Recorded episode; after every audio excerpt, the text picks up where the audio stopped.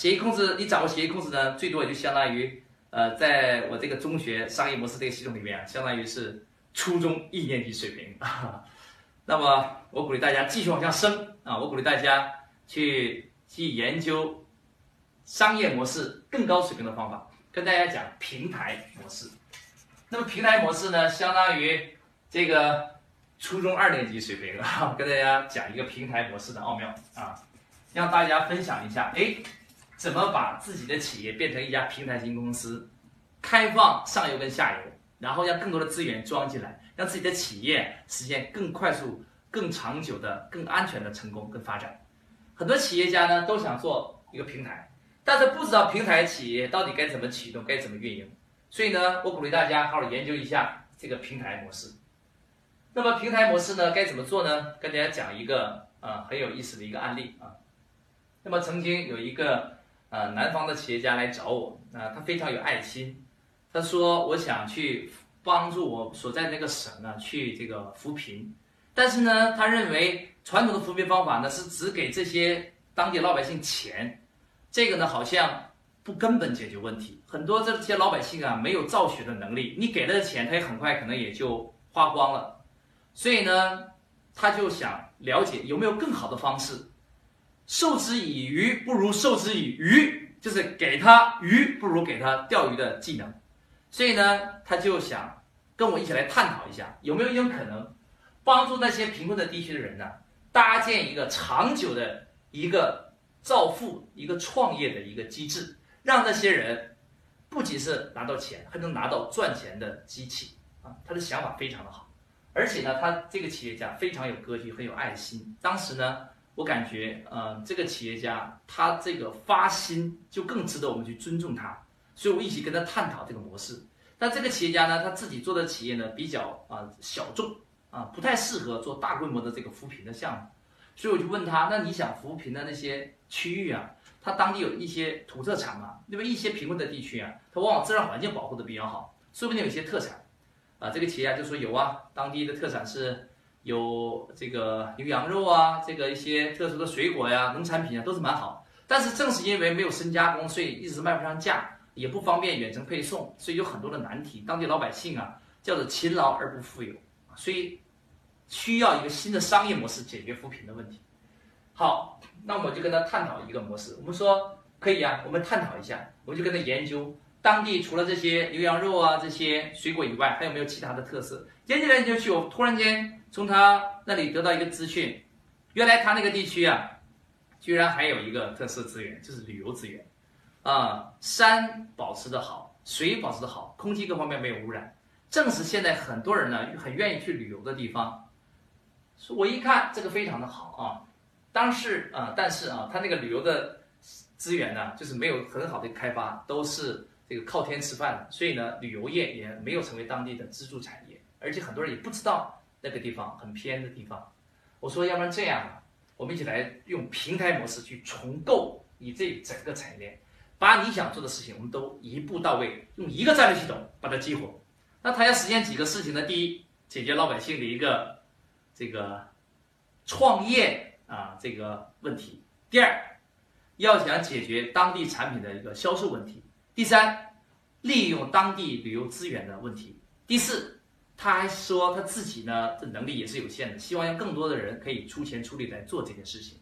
当时呢，我感觉那他要实现这几个条件呢，就只能用平台模式去帮他搭建一个全新的产业链条，把这里边呢有大旅游啊，这个大农业几个产业都要兼容并包，汇总而成。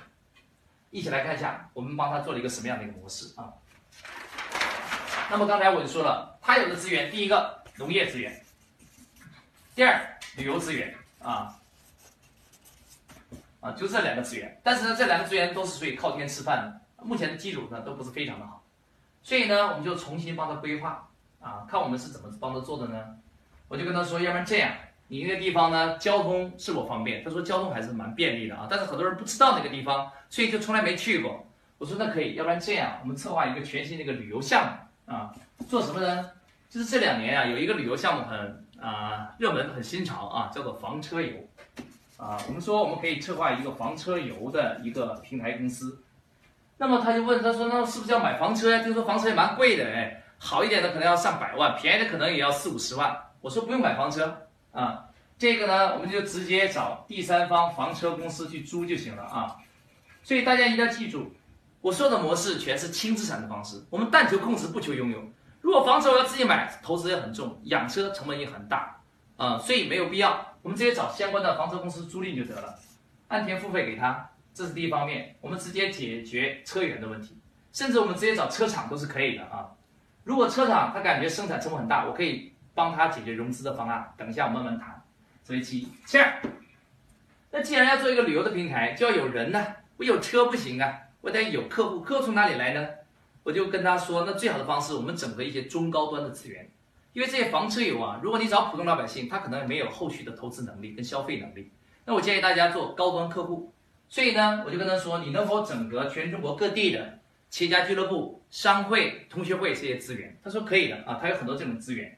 所以呢，我们就整合企业家所在的这些平台资源啊，企业家这些平台资源，然后呢，我们就跟这些平台说，比如说啊，我们认识一个商会，跟这商会的会长说，要不然这样，我们房车游公司啊，作为福利，赞助给我们这个协会，所有的你们协会里的会员都可以到这里来免费玩三天或七天，免费房车游。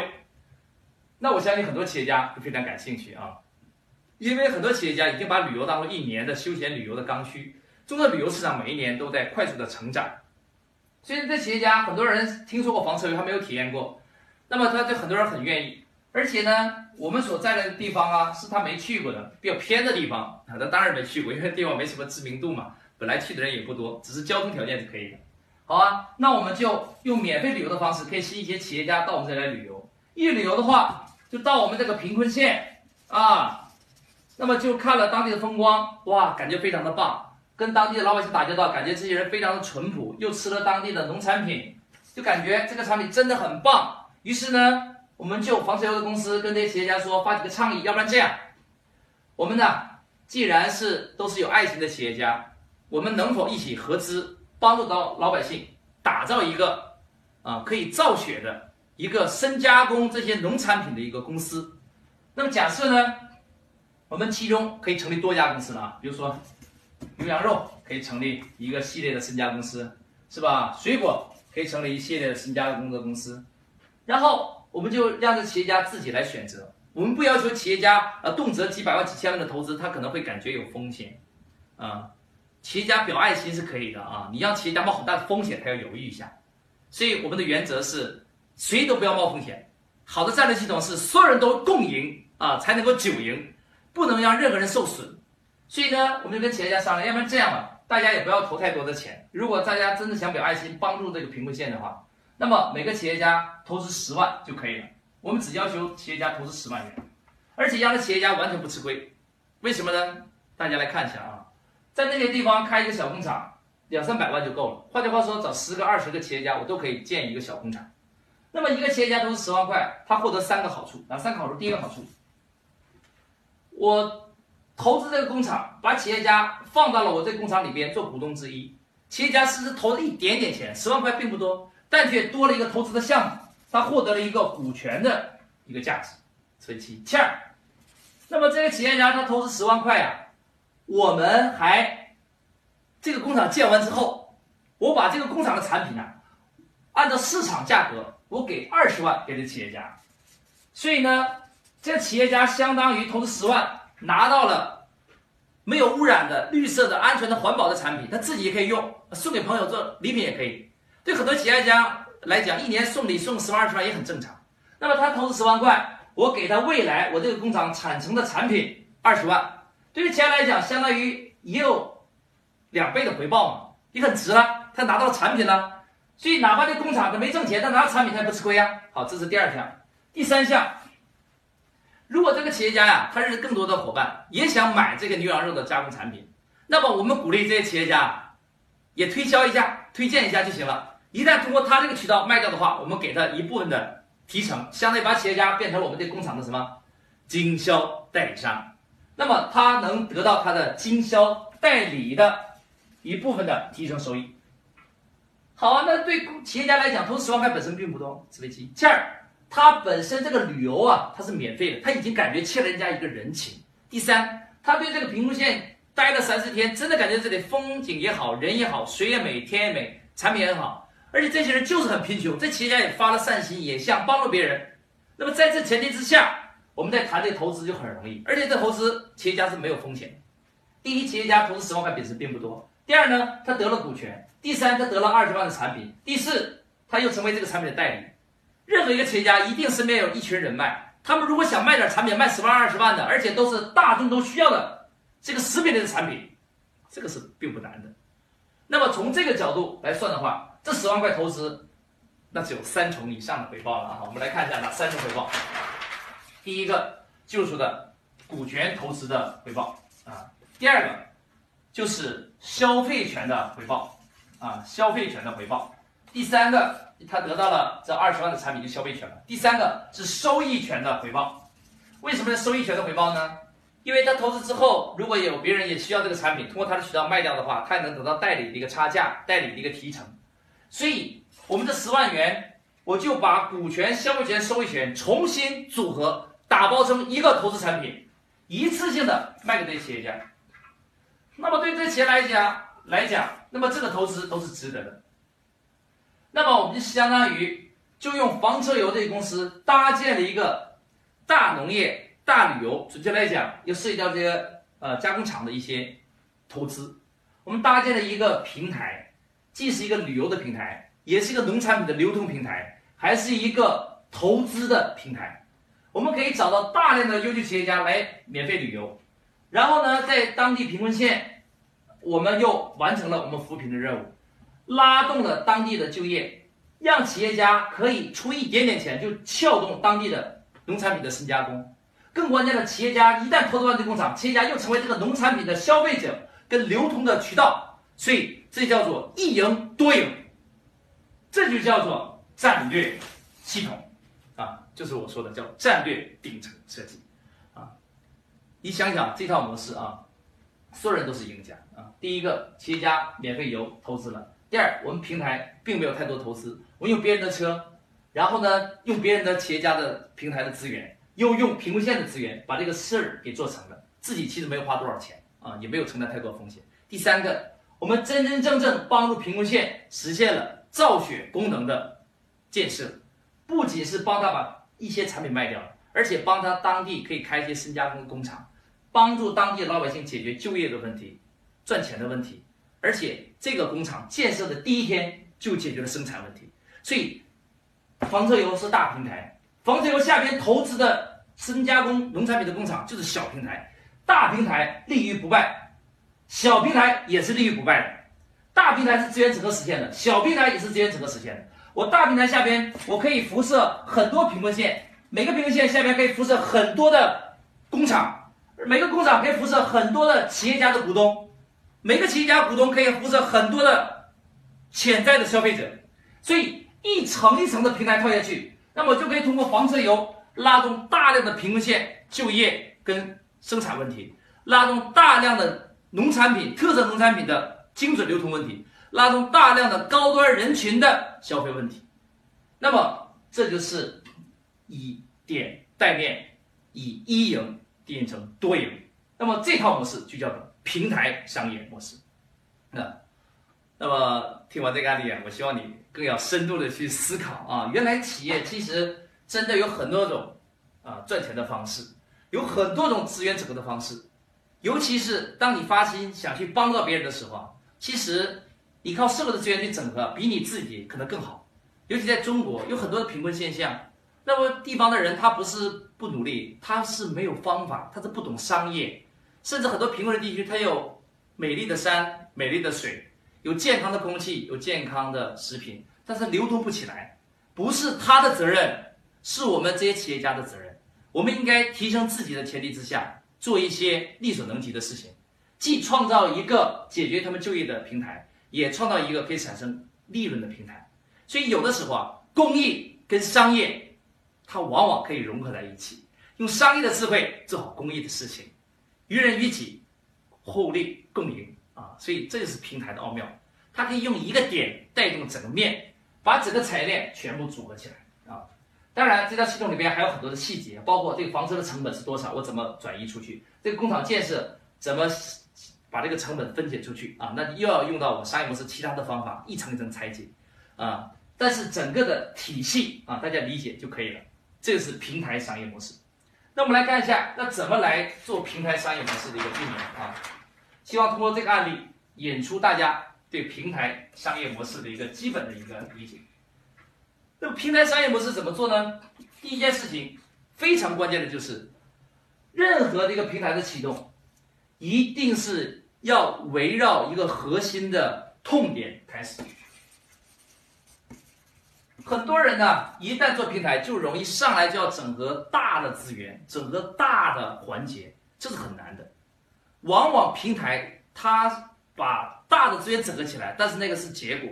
我设计最初往往是有一个痛点，那么他我帮他设计房车游这公司的时候啊，他的痛点是来源于这个贫困县的造血机能，是从这个点引发出来的一整套的体系。所以平台模式不能是空中楼阁，而应该是实实在在的从土壤里长出来的，有真实需求的才能作为平台。平台往往是我们经营的结果，而不能成为我们经营的起点的原因。尤其当这个产业不需要你这个平台做撮合的时候，你生硬的要插进去，那个本身一定会失败的。就好像目前很多人做 O2O O 项目一样，我看了很多 O2O O 项目，它所渗透到的那个需求点呢？是本身不存在的，是伪需求，没有这个痛点，他非要做个 APP，非要用补贴的方式让大家去行这个需求，但是一旦的时间断裂，的补贴又不动的时候，这个需求就打回原样，啊，就露出它的本来面目，这个需求是不存在的。所以做平台第一件事情，你必须找到我所说的行业的痛点，这一点至关重要。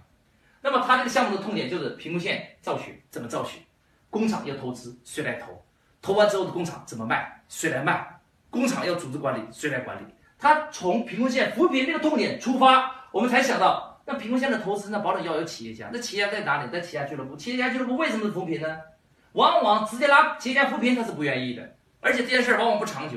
那我们能不能换一个思路？哎，带企业家旅游，旅游的时候顺带了就把扶贫这事给做了。哎，结果发现曲线救国效果更好，所以这样就慢慢的形成了一个大农业加大旅游加一个大投资的平台，是这样子的。它是由一个点慢慢延伸出去，就像一个根长出的多个树叶一样，它一定要有一个思维的原点。就我说的，你要深刻立足于行业的痛点，才能够真正的带来便利的同时解决社会问题。所以，其二，你一定要做跨行业的资源整合。说白了，就是要跨行业啊，跨界整合呀。平台往往都是跨行业、跨资源整合的结果。如果我只想思考怎么用贫困线解决开工厂的问题的话，那么我就没有办法解决这个问题，因为只是投资的话，那我找投资人可能就变成什么呢？到处去拉赞助去了，那个就不长久。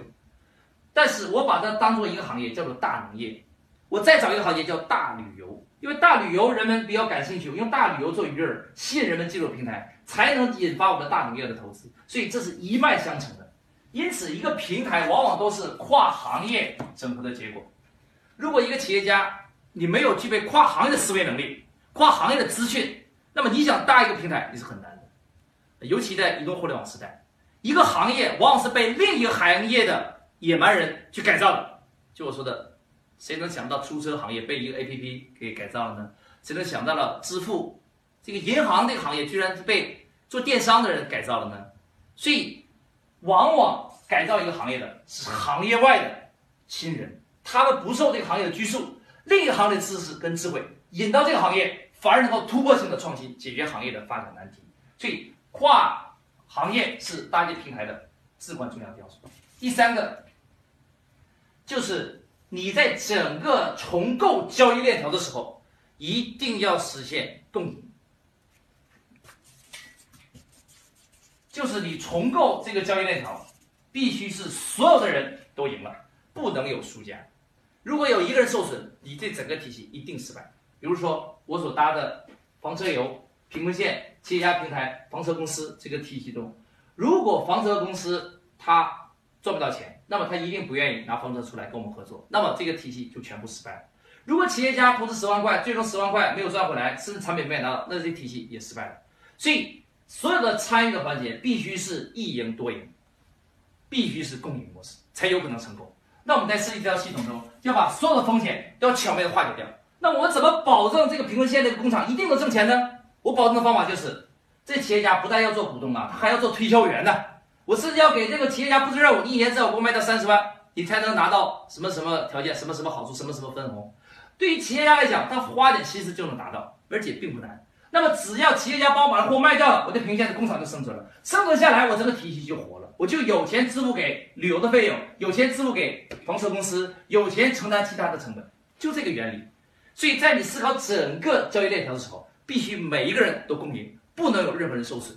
让社会整体财富实现最大化，整体的成本实现降低，才能长久。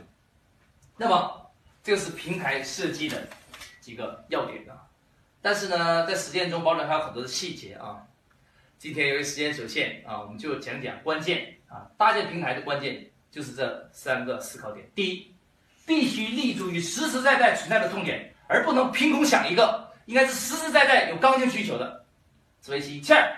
一定要跨行业整合，你才能想到创新性的方法，才能够不被行业所困，才能超越竞争。第三，一定让每一个交易方全部实现共赢。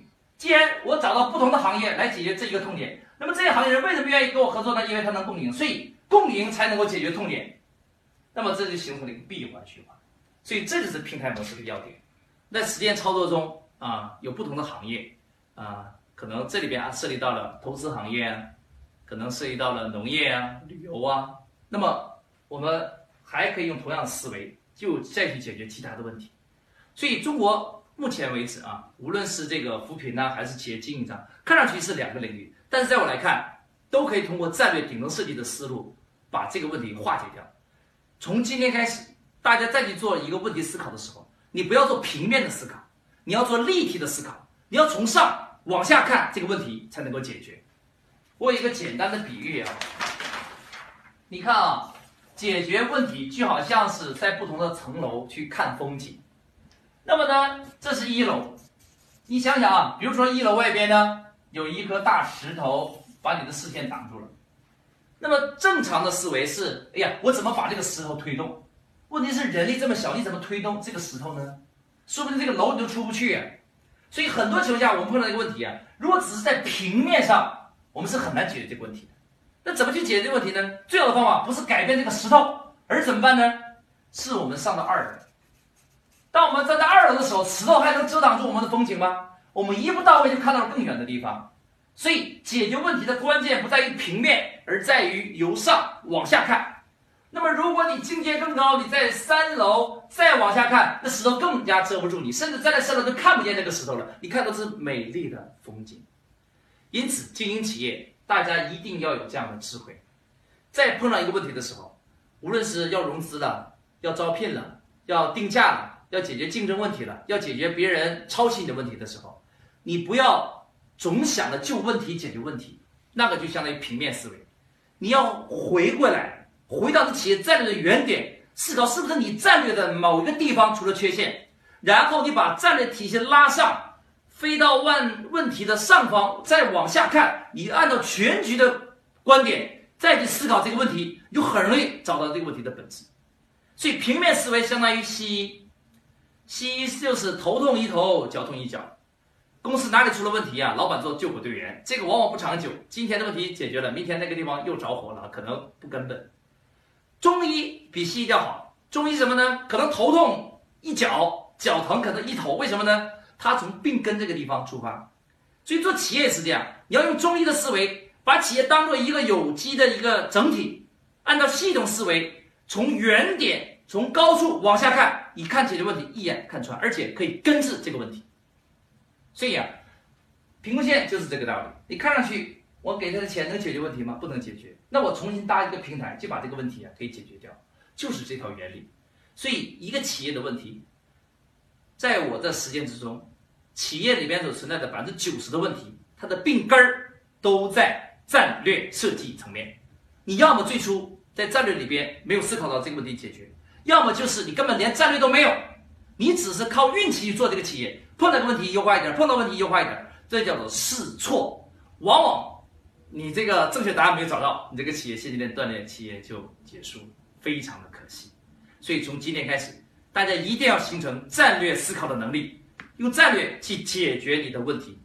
其实老板的核心任务啊，的确就是设计战略跟推动战略。当你的战略思考足够清晰明澈的时候，你的眼前的问题会自动化解。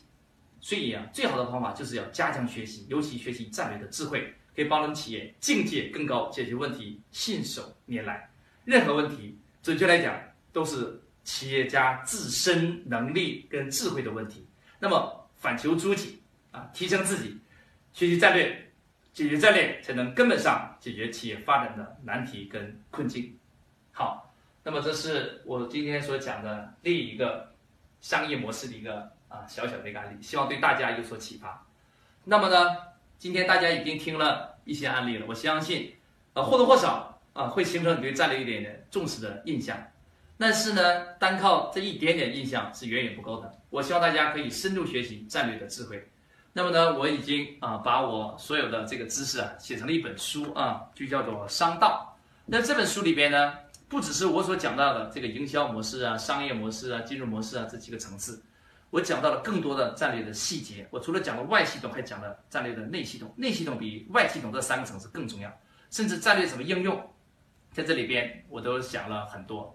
呃，如果大家愿意深度学习战略的话，欢迎大家把这本书啊买回去，可以去好好的去啊研究一下，真真正正去重视战略、应用战略。让战略为自己的企业添砖加瓦，插上腾飞的翅膀。好，那么我这次分享就到此告一段落啊！好，谢谢大家。